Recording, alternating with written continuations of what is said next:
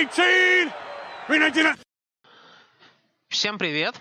В эфире Green 19, подкаст болельщиков Green Bay Packers, русскоязычных болельщиков о нашей любимой команде. Green Bay Packers э, на короткой неделе потерпели поражение дома от Tennessee Titans со счетом 27-17 и по сути, плей-офф для команды уже начинается прямо сейчас. Проигрывать больше нельзя. Об этом сегодня поговорим с вами я, Герман Бушин и Андрей Коноплев. Андрей, привет. А, ну что, какие, на твой взгляд, главные причины поражения и каких у тебя больше... Понятно, что после поражений не может быть много положительных эмоций, но, может быть, ты увидел какие-то причины все-таки для оптимизма по итогам этого матча. А, привет, Герман, привет, слушатели. А, да нет, ну причин для оптимизма понятно, что не так много, ну кроме, наверное, Уотсона, который за 4 дня поймал 5 тачдаунов. А, в принципе, я об этом писал и говорил до игры, что очень тяжело будет, в первую очередь, потому что защита Тайтанс одна из лучших в лиге по остановке выноса. А у нас сейчас вся игра строится от выноса. И как только вынос не пошел, мы, соответственно, ну, не смогли играть нашу игру. А в этом сезоне, к сожалению, играть постоянно через пас мы физически не можем. Я, ну, не знаю, либо это может быть действительно последствия травмы, и Роджерс играет с переломом пальца, но у меня все-таки возникает тогда вопрос. Э, точно ли Роджерс со сломанным пальцем так необходим в старте? Я понимаю, что он, да, он время от времени делает вещи, но когда он мажет, откровенно мажет в простых ситуациях, в ключевые моменты, это выглядит, скажем так, очень грустно. И уже даже не хочется там как-то хейтить, еще что-то говорить. Я думаю, он на самом деле, судя по его интервью, он сам все прекрасно понимает. Эм, скорее всего, для плей-офф там чисто математические шансы остались. Но все равно будем смотреть. Интересно. Интересно, как проявят себя молодые игроки. Наверное, только ради этого и осталось досмотреть сезон.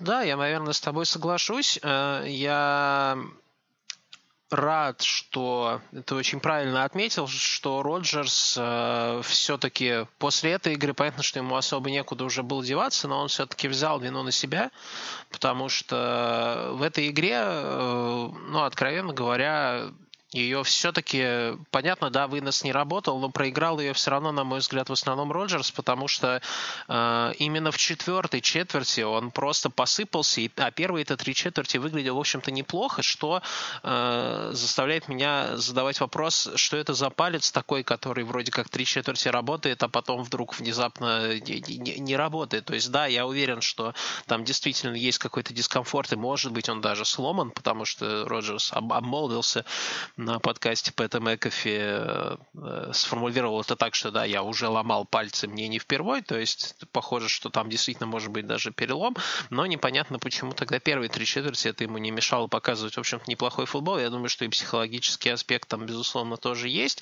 ну, вот, но, по крайней мере, да, Роджерс берет ответственность на себя, чего иногда, если честно, немного не хватало с его стороны.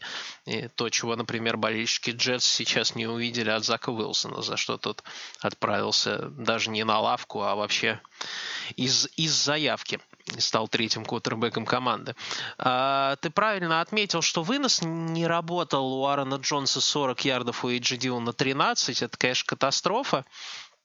Вот, с другой стороны, конечно, надо поговорить про нашу защиту, которая смогла, казалось бы, остановить Дерека Хенри, да, до 87 ярдов, но всего лишь 3 ярда за попытку, 3-1.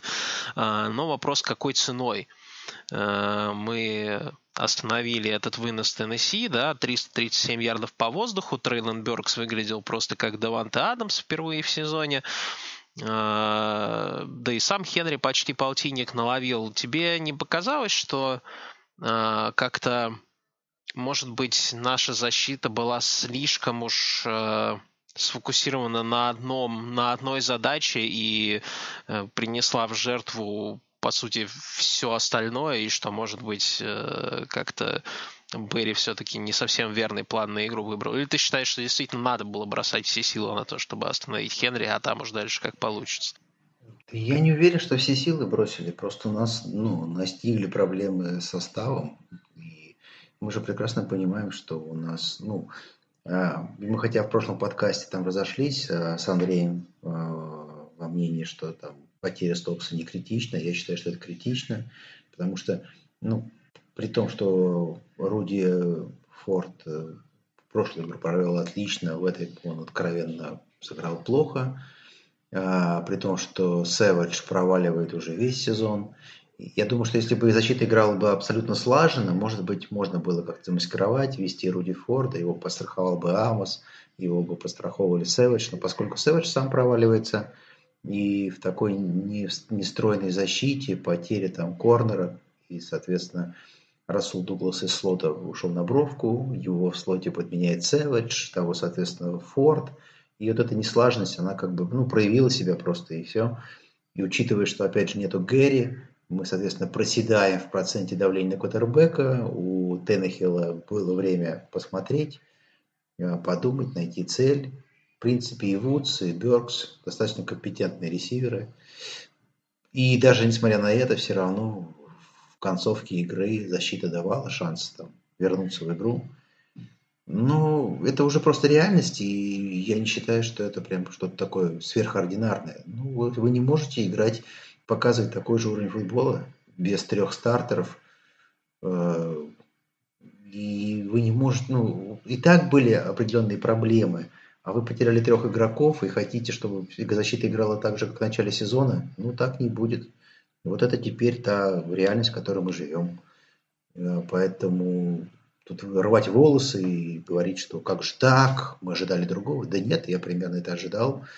Ну, немножечко хуже, чем как мне казалось. Но, в принципе, концовка-то показала, что мы можем играть. Можем останавливать, даже сделали перехват. Поэтому ничего такого сверх какого-то невероятного, ну нет, ну надо было набирать нападение больше, надо было играть через пас, нужно было пользоваться проблемами в secondary Titans. Но где-то Лазарт не поймал, где-то Роджерс перебросил. И все. Соответственно, а, последние четыре драйва нападения, вот они, наверное, похоронили это так-то, объективно. Нет, я, я с тобой согласен, что игру скорее все же проиграло нападение, потому что действительно в четвертой четверти, в общем-то, защита давала, давала возможности. А, и тем не менее хочется немножко все-таки еще проехаться и пожурить по, по, пожурить тех людей, которые должны сейчас в этой защите, в общем-то, выделяться и должны ее тащить в отсутствии э, особенно Рошана Гэри. Да, понятно, что пасраж из-за этого просел. Вот. Э, но э, нельзя не отметить, что, во-первых, Джаира Э, Трейлон Бёркс пару раз персонально уделал просто как ребенка, и это, на это было немного больно смотреть. Мне интересно, что ты думаешь по поводу того, вообще, чего, чего мы дальше, что мы дальше будем видеть от Джаира. Он так и э, останется на этом уровне, будет проседать дальше или вернется на свой праймовый уровень. Второе, это то, что, конечно, нельзя не отметить, что свой, наверное, слабейший сезон на моей памяти проводит Кенни Кларк. Понятно, что пас-раш это в основном там обязанность эдж-рашеров, да, аутсайд лайнбекеров, но тем не менее, учитывая то, что э, линия Теннесси одна из худших, если не худшая в лиге, и у них еще и по ходу игры вылетел центр, Э, давление изнутри, которое должно было создать, в общем-то, серьезный дискомфорт Теннехилла и могло бы существенно перевернуть игру. Вот его не было видно совершенно, совершенно не было видно Кенни. У Кенни паршивые грейды BFF, и на глаз тоже видно, что он вообще не выделяется. И очень и очень слабый сезон, на мой взгляд, проводит. И это, конечно, тоже очень досадно. Понятно, что раз уж сезон в любом случае по сути, окончен, то ладно уж. Пусть лучше в этом году играть паршиво, а в следующем вернется на свой уровень. Но вот вопрос, вернутся ли они, Джаир и Кенни, на свой уровень, или, может быть, здесь есть причины переживать, что в целом они так уже немножечко проседают фундаментально. Что насчет этих двух ну, ребят скажешь? Да, да нет, Герман, я мне тяжело как бы сказать, потому что э, они не проваливают, они не, не проваливают. Допустим, про Сэвиджа можно сказать, что он провалил сезон и проваливает сезон, то есть он играет очень, ну как бы плохо. А у Джаира там он играет неровно, то есть у него есть всплески, когда он действительно делает классные вещи, есть всплески, когда он теряет игроков. Но это не какой-то прям колоссальный провал, что вот он прям все, все. Другое дело, что мы от него ждем там уровня игры там топ-5 корнербеков лиги, а он, наверное, там, условно говоря, топ-20. Вот так. А пока не Кларка, у него и в прошлом году уже там, э, ну, он, не, он не был, он опять же тоже был неровный, у него не было там топовых этих самых э, грейдов, он был там где-то близко-близко-близко. В этом году, да, удивительно, конечно. Хотелось бы, чтобы он опять вернулся там и котировался на в пятерке лучших, nose tackle ов, но что есть, то есть. Опять же, мы не, ну, смотри, мы не можем сказать, что там Хенри нас уничтожил через центр выносом. Такого нету. То, что Кенни Кларк э, не давит через центр, ну, наверное, надо посмотреть. Может быть, его double-team ит, наверное. Там статистику я не видел. Но есть ощущение, что его там часто против него играет double-team. Соответственно, там у других э, детеклов есть шанс давить чуть побольше, чуть э, интенсивней. Может быть, крайние пасрашеры за счет этого должны играть лучше. И играет лучше, имеет грейды лучше, потому что играет один в один. Поэтому хотелось бы лучше, но прям такого кошмара я не замечаю, честно. Но по Джаиру все-таки, э, мне кажется, с него действительно должен быть высокий спрос, потому что если уж мы неоднократно в этом подкасте упоминали, э, я имею в виду не на этой неделе, а в целом, э, часто говорим о том, что не забывайте, какой процент кепки съедает Роджерс и сколько он зарабатывает относительно других квотербеков, и поэтому с него высокий спрос. Вот так же из Джаира, то есть с тем контрактом, который мы ему выписали, мы, конечно, хотим видеть корнера, ну, в идеале такого, в сторону которого даже даже бросить не решаться, как, в общем-то, было не один сезон. Ну, почему у Джаира, собственно, никогда не было такой яркой статистики по перехватам, как там у какого-нибудь Рэмзи там или Тревона Дикса, потому что просто кутербеки даже не, даже не пытались в эту историю лезть, он просто закрывал полболи и все. А, сейчас ситуация несколько другая, но будем надеяться, что у него получится как-то все-таки выйти на свой прежний уровень. А, хочется верить, что это не последствия там травмы, да, и пропущенного прошлого сезона, которые не, непоправимы, и уже назад это никак не открутишь. А, давай попробуем во всем этом мраке все-таки, да, найти хоть что-то позитивное, но про Кристиана Уотсона ты уже сказал. А, конечно, как бы, как бы так сказать-то, а, почти каждый кетч это тачдаун. Э, это, это, э, это прикольно. Я бы сказал, что на самом деле вот э, в этой игре первый, по-моему, тачдаун, который он поймал, это, наверное, был самый впечатляющий пока кетч в этом сезоне от него. По той игре с Далласом, где он поймал три, я говорил, что лучший его кетч это был как раз тот, который не был тачдауном, который был на третьем и два, где ему пришлось там скользить и всем телом, в общем, ловить там уже у самого газона вот здесь э, был очень эффектный кетч на первый тачдаун. Э, ну, даже тут особо, да, мне кажется, про Вотсона-то и добавить нечего, кроме того, что хочется верить, что у него будет все хорошо со здоровьем, и мы как можно больше его в этом году будем видеть, чтобы он просто нарабатывал уверенность и чувствовал себя важной частью этого нападения. Еще какие-то положительные аспекты после игры с Теннесси ты видел или нет? Потому что мне, если честно, на ум мало что приходит, если не сказать ничего. Да я согласен. Мало, мало, мало позитива, честно говоря. А, и, скажем так, а, даже после игры с Далласом, хорошей игры, но я так, знаешь, подсознательно что-то подобное подозревал, поэтому а, нету какого-то колоссального разочарования, такого, когда ты на ожиданиях, на каких-то прям ждешь, ждешь, ждешь. Да, игра получилась примерно такой, как я ожидал, э, поэтому мне трудно сказать, что я кем-то там безумно разочарован или там еще что-то. А, скорее, вот такая уже тихая грусть. Ну, можно порадоваться за Кристиана. В принципе, хорошо, что вернулся Рондел Коп. Спецкоманды неплохо. В какой-то веке действительно там неплохие, неплохие возвраты.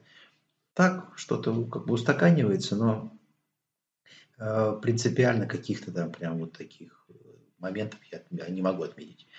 Наверное, нужно просто уже смотреть каждую игру, отмечать молодых игроков, радоваться за них, когда у них что-то получается.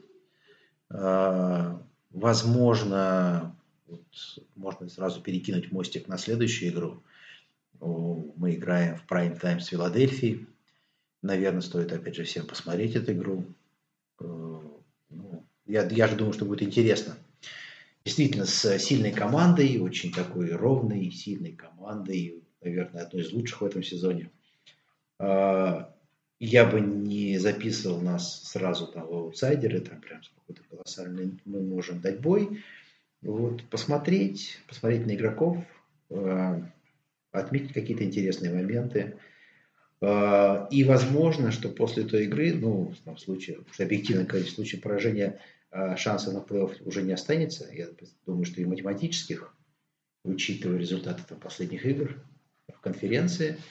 А, и можно было надеяться, что, ну, как бы, если у Роджерса действительно перелом пальца, я не вижу смысла его дальше мучить. Как бы, ну, нет смысла. Поэтому там на Чикаго можно уже там выпускать и лава до конца сезона. Но игру с Филадельфией нужно смотреть. Верно? Да, я, я с тобой полностью согласен, что если этот матч будет проигран, дальше до конца сезона должен, должен играть Лав, учитывая проблемы Аарона со здоровьем, и чтобы не заработать еще дополнительных каких-нибудь более тяжелых проблем. Э, правильно очень ты вспомнил про Рэндала Коба. Надо, надо отметить 6 таргетов, 6 приемов, 73 ярда. Очень классно, что травма его не выбила из колеи. Понятно, что этот сезон уже, по сути, в, в, в никуда, а в следующем далеко не факт, что Рэндалл будет частью команды. Но вот если он так будет смотреться, э, то почему бы, в общем, еще как коротенький контрактик бы ему не дать? Э, честно говоря, не, не выглядит Рэндалл Коп так, что, в общем, пора ему на пенсию, совсем не выглядит. А, давай, наверное, пробежимся по тому, что э, нас ждет дальше после Филадельфии и Чикаго э, в рамках такого ну, грубо говоря, понятно, что шансов практически не осталось, но математические шансы есть, и просто чтобы все понимали, что Гринбей нужно сделать чтобы выйти в плей-офф. И надо пояснить, что не только от Green все зависит. Я вот сейчас смотрел на таблицы дивизионов и понял, что даже 10 побед, 7 поражений не гарантируют нам плей-офф. Э, совершенно не гарантируют. Но что, самый сложный матч, конечно, предстоящий против Иглс на выезде, затем выезд в Чикаго, затем мы играем дома с Рэмс, которые, похоже, полностью списали этот сезон и уже там чуть ли не третьего квотербека себе ищут, потому что у них и backup поломанный, и Стефорд не в порядке. Э, эту игру, конечно, надо выигрывать. Э, выезд против дельфинов будет сложный. Домашний матч с викингами, понятное дело, будет сложный. И дальше домашний матч со львами. В общем, э, чтобы выйти в плей-офф, нужно выиграть три тяжелейшие игры, три игры, которые мы должны выигрывать, по идее, и дальше ждать, э, что в других дивизионах все сложится так, как нам нужно, а там очень много, на самом деле, всего должно сложиться так, как нам нужно, так что на самом деле, в общем, даже, даже 6 побед уже далеко не факт, что дадут нам плей-офф, так что да, э, ключевой вывод такой, что, наверное, остаток этого сезона нам важно смотреть на молодежь, э, очень хочется увидеть побольше Девонта Вайта. Кстати говоря, вот к разговору о том, что Кенни double-team ит, была как раз надежда, что double-team, который с Кенни э, справлялся в большинстве матчей против Green Bay Packers почти у всех наших соперников, то почему у Кенни не было такого сумасшедшего production а, была надежда в этом году, что э, тяжело будет двух таких монстров Э, в середине D-line а сдерживает, но Вайт больше 10-15 snap ов за игру пока не получает. У тебя вообще есть понимание, почему? Э, потому что у меня этого понимания нет. Человек 24 года, ему от него требуется, в общем-то, мне кажется, уже с первого года э, серьезный продакшн. Почему так? Не ну, знаю, меня... это необъяснимо, необъяснимо, честно говоря. А самое главное, что он неплохо выглядит в тех моментах, когда получает попытки. В принципе, не проваливается и можно отметить несколько хороших моментов, но он там длительное время получал там по 8-9 снэпов за игру, очень мало. Эм, Меня больше всего удивляет, что тяжело. я и не слышал вопросов Джо Берри по этому поводу. Хотя, по-моему, этот вопрос давно напрашивается, но я не слышал, чтобы кто-то его задавал. Не знаю. Ну нет, там, там же сразу сказали, что вот мы будем его постепенно подводить Э, к составу. Может быть, действительно сейчас посмотрим и увидим чуть получше моменты, побольше от него. Я просто хотел тебя напомнить, что у нас э, боевик на 14 неделе, поэтому мы сейчас как бы играем с Филадельфией, с Чикаго, а потом отдыхаем неделю. Это да. А, перед, да, поэтому там там можно будет подлечиться, наверное, и если, если, если искать надежду, если искать надежду, то в случае там победы в двух ближайших играх, э, потом боевик, э, можно надеяться на самом деле на успешное завершение сезона, по крайней мере положительного рекорда, если искать какой-то позитив. А, и по прошедшей игре тоже хотел бы отметить, мне очень понравился э, Уокер. Вот кто прям действительно понравился, то это а, потому, потому что в отсутствие Кэмпбелла а, прям а, Куай Уолкер ну, таким лидером защиты, и там отличный был у нее текл for loss, и вообще там я не заметил у него прям проблемы с теклами, всегда был в эпизоде, поэтому потенциально мне прям видится, что очень классный игрок. И тоже вот, э, приятно видеть, что, что парень по сезону прогрессирует. Ну и сейчас прям вот лидер защиты. Да, я с тобой согласен. Единственное, что если я правильно помню, Кой получил повреждение, да, по-моему, в этой игре. И я вот не знаю, какой у него сейчас статус. Не исключаю я что может он под вопросом быть на игру с Eagles, и это, конечно, будет очень большая проблема, если и Девондра не восстановится, и, и Клей пропустит, то у нас, конечно, в середине будут очень большие проблемы. Вот, а так... Мне кажется, он, вернул, он, он вернулся уже по ходу игры. А, угу. То есть, по ходу он уже потом вернулся, насколько я понимаю, и никаких новостей тоже не было. И надо понимать, что мы играли в четверг, э, длинная неделя, а играем вечером в воскресенье. Я думаю, что раз не было новостей, что там какие-то дополнительные обследования, что там что-то такое, ну, может быть, он тренируется пару дней в облегченном режиме, но, скорее всего, нет. Если бы что-то было, мы бы уже слышали. Ну, мы согласен, уже... да. Поэтому нет. А тогда вот э, очень приятно за парня, то есть э, в целом там вот как раз молодые игроки, молодые игроки, но вот в этой игре Макдафи получил мало процентов, ну, мало снэпов, там, и, там, тяжело там по грейдам сказать, да. У него прошлая игра была хорошая. Ну, там Крис Баррес вернулся, тоже провел, у него там по грейдам он лучше среди защитников. А, Кингсли Энекбаре очень хорошую игру провел. Ну, понятно, что он получил а, почти что там все снэпы Гэри, ну, достаточно много тоже и по секу, и по давлению, и по всем, по всем очень приятное впечатление парень проводит, производит. Поэтому, да, радоваться за молодых. И, кстати, показательно, что если в защите говорить, там лучшие оценки, да, получили молодые. Энекбары, Бернс, Куэй Волкер. То есть вот, э, и даже Демонте Вайт там, в принципе, тоже в зеленой зоне очень неплохо и уже там получает там 15 снэпов. Раньше было 8. Но, видимо, к концу сезона, так думаю, там свои 20-25 снэпов будет получать. Да, и Нагбара, на самом деле, надо на нем сосредоточить свое внимание в этой концовке сезона, потому что действительно с отсутствием Гэри он должен получать довольно много снэпов, и я как раз от игры с Титанами ждал, что его прорвет именно потому, что линия у Титанов, ну, не самая лучшая.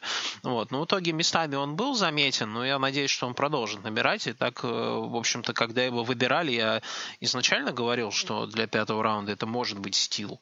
И, ну, конечно, стилом прям откровенным он пока не выглядит, но это первый год, и очень и очень большие на него надежды, потому что э, что там говорить, Рошану Гэри придется выписать, конечно, огромный чек, и его выписывать надо любой ценой, мне кажется, по крайней мере. Вот. Но если рядом с ним на дешевом контракте будет игрок, который будет... Э, я, я уже не помню, что у нас там с контрактом Престона, кстати, сколько еще лет он там с нами. Э, Нет, мы его переподписали, но он за десятку всего лишь играет. У него пятилетний контракт э, в 10 миллионов в год, который там можно отрезать через там, 2 года, ну, практически там безболезненно. Поэтому ну, Престон как бы играет на свои деньги. То есть это игрок выше среднего, э, очень стабильный, и к нему нет вопросов. То есть э, он стоит, как вот в лиге стоят такие игроки 10 миллионов. Он, в принципе, все свои деньги отрабатывает. Э, да нет, ну тут уже, наверное, бессмысленно о чем-то говорить. Да, наверное, стоит как бы сосредоточиться на том, что мы ждем от будущей, от следующей игры. Такую превью сделать, потому что будет, опять же, тяжело. Наверное, а, вот как раз игра нашей Дилайн, поскольку Филадельфия одно из лучших онлайн имеет в лиге, а, если не топовую, не топ-1. Надо посмотреть, конечно, оценку, но точно в топ-3 это абсолютно точно. Но удивительно, я тут видел статистику, что Филадельфия а, не самая лучшая в защите против выноса. И если это действительно как бы так, если это я не ошибся там, то у нас есть шанс именно в том, что построить свою защиту, свое нападение опять через вынос, как в игре с Далласом. И если у нас пойдет вынос, вынос, то, соответственно, мы можем ну, навязать борьбу. Да, согласен, но вот единственное, что нас настораживает, это то, что с нашими, в общем-то, такими иногда заметными проблемами в защите против выноса. У нас сейчас два матча подряд нам предстоят с, э, наверное, самыми мобильными квотербеками в нашем календаре этого года. Если, да, с Филдсом мы уже играли на второй неделе, но это был не тот Филдс. Э, на второй неделе из Филдса пытались лепить конвертного квотербека еще. Сейчас Чикаго полностью от этого отказалась, и Филдс бьет все рекорды. И поэтому нам сначала предстоит сыграть с Джеленом Хёртсом, который ногами может очень и очень многое, и после этого еще и Джерри Филдс. А, тут, конечно, Джо Берри придется поломать голову. Ну вот, кстати, я бы не очень как бы из-за этого расстраивался, потому что я думаю, что э, имея такого ланбейкера, как Кой Уолкер, э, мы, наверное, будем все-таки играть персонально, ловить выносы квотербеков и тут подстроимся. Тут, кстати, я не жду прям что-то совсем уж такого, каких-то рекордов от них. Ну и по тому же Филдсу все-таки надо подождать, есть э, ну, вполне обоснованные ожидания, что его могут посадить ну, в инжир резерв до конца сезона, либо на 4 игры. Кстати, да, согласен. Про это я немножко подзабыл, поэтому, да. Поэтому, да, он все-таки там очень неприятное падение было в концовке прошлой игры с Атлантой.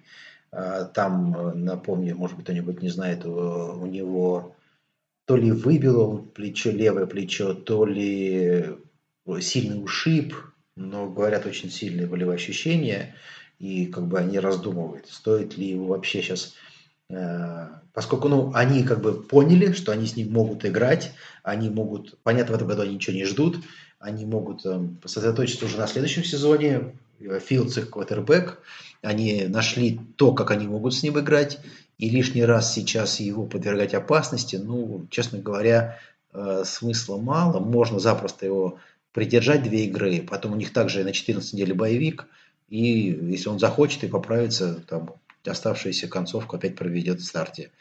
Э, для них это абсолютно не критично. Э, я бы на самом деле на месте руководства Чикаго так бы и сделал. Ну, но Тут уже как бы мы, мы можем ожидать строить, там болельщики Чикаго тоже такие же теории строят. Они логичные, но я допускаю, что у них какие-то другие есть предпосылки что-то сделать. Вот я сейчас открыл просто статистику. А, защита Филадельфии в среднем позволяет набирать 4-6 ярда за попытку выноса. То есть это как бы очень много.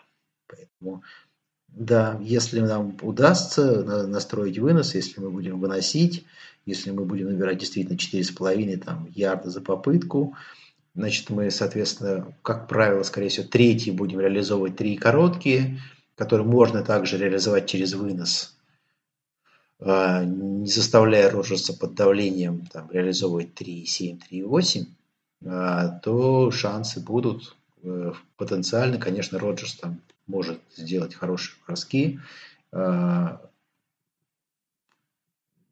И, и вот. Да, ну и Филадельфия, это, кстати, на прошедшей неделе как-то так дрогнула, и поэтому это наводит на мысль, что в общем, надежда-то действительно есть всегда, и шансы есть всегда. Если Джефф Сэттедей чуть-чуть их не обыграл, то почему бы, почему бы и нам этого не сделать? Ну что, друзья, Sunday Night Football в 4.20 ночи по московскому времени. Green Bay Packers, Philadelphia Eagles на кону можно, можно считать, что на кону сезон, а можно уже отпустить ситуацию, что называется, и считать, что на кону уже особо ничего нет, э, и можно просто сделать upset. Э, либо, либо мы после этой недели уже спокойненько все расслабимся, либо вспыхнет какая-то новая надежда, может быть. Ну, я бы по-другому сказал. Я бы сказал, что обязательно надо смотреть. А потому что я, я ожидаю действительно очень, очень интересную игру, вполне достойную э, Sunday Night э, слота, абсолютно точно. И я ожидаю, мне, вот мое ощущение, что очень-очень равную игру. То есть я думаю, что все решится последним владением. Вот мой такой прогноз. И я бы поставил тотал больше. Угу. Ну, вообще, да. Total больше неплохая, очень неплохая ставка. Смотрится весьма и весьма. Поддержу тебя. Да, у меня тоже есть ощущение, что разноса здесь какого-то прям блоуаута не будет. Может, мы, конечно, просто оптимисты. Вот. Нет, я думаю, что мы вполне реалисты, и это такое вот э, осознанное ощущение. Я не могу сказать, что я а, как-то в этом году уже по ходу сезона что-то такое прям хейтером был или наоборот как-то превозносил там ощущение от команды, да.